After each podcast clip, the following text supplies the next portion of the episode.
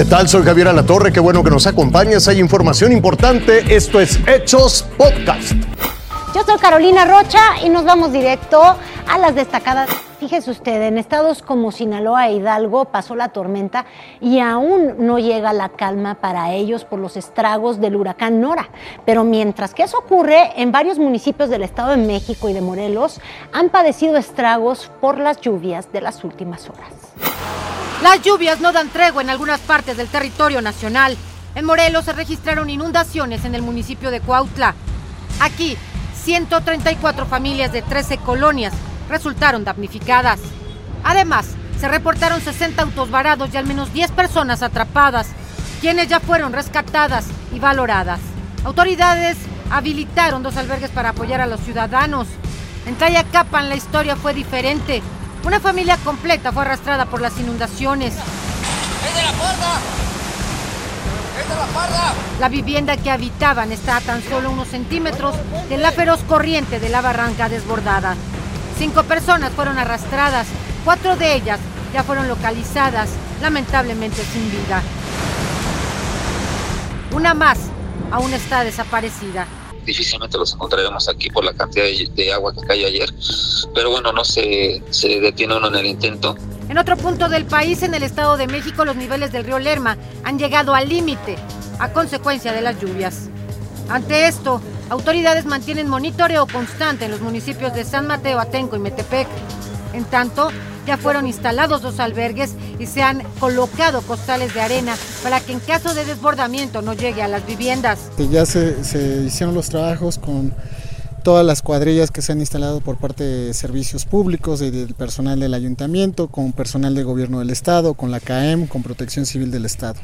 A esto hay que sumarle que los efectos de los fenómenos naturales Grace aún siguen en algunos estados.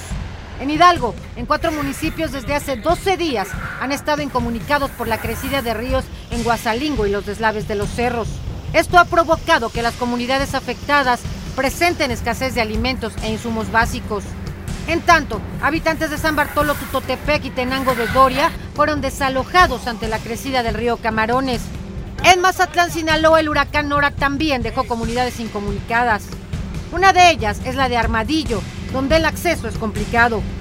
En las últimas horas abrieron una brecha por un cerro, pero no cualquier unidad puede atravesar por el riesgo de que queden atascados. Mientras, los habitantes del Armadillo sufren por falta de agua y se alimentan de lo que producen sus vacas y otros animales del corral.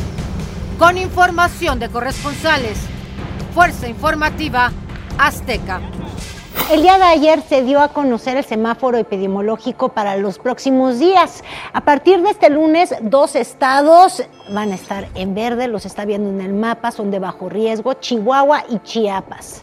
Hay 17 entidades en semáforo naranja. Como ve, casi todo el país está naranja. Tres estados más van a estar en el color amarillo, sobre todo en el centro de nuestro país.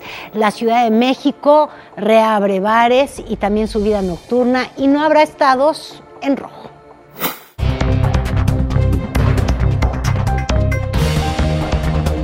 Vamos más allá de nuestras fronteras.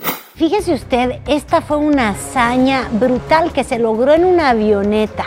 El nombre del, piloto es Dario Costa. Se metió con su aeronave en estos túneles. Oiga, más de 265 kilómetros por hora. Es un reto que logró en esta carretera de Estambul, en Turquía.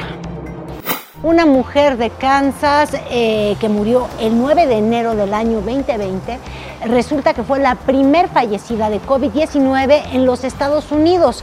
Ya se confirma así en su certificado de función. En un principio se había dictaminado que había fallecido de neumonía, luego se supo que no, y así es como se sabe que la primera muerte por COVID-19 en los Estados Unidos no ocurrió como se decía el 6 de febrero del 2020, sino un mes antes, ¿eh? allá.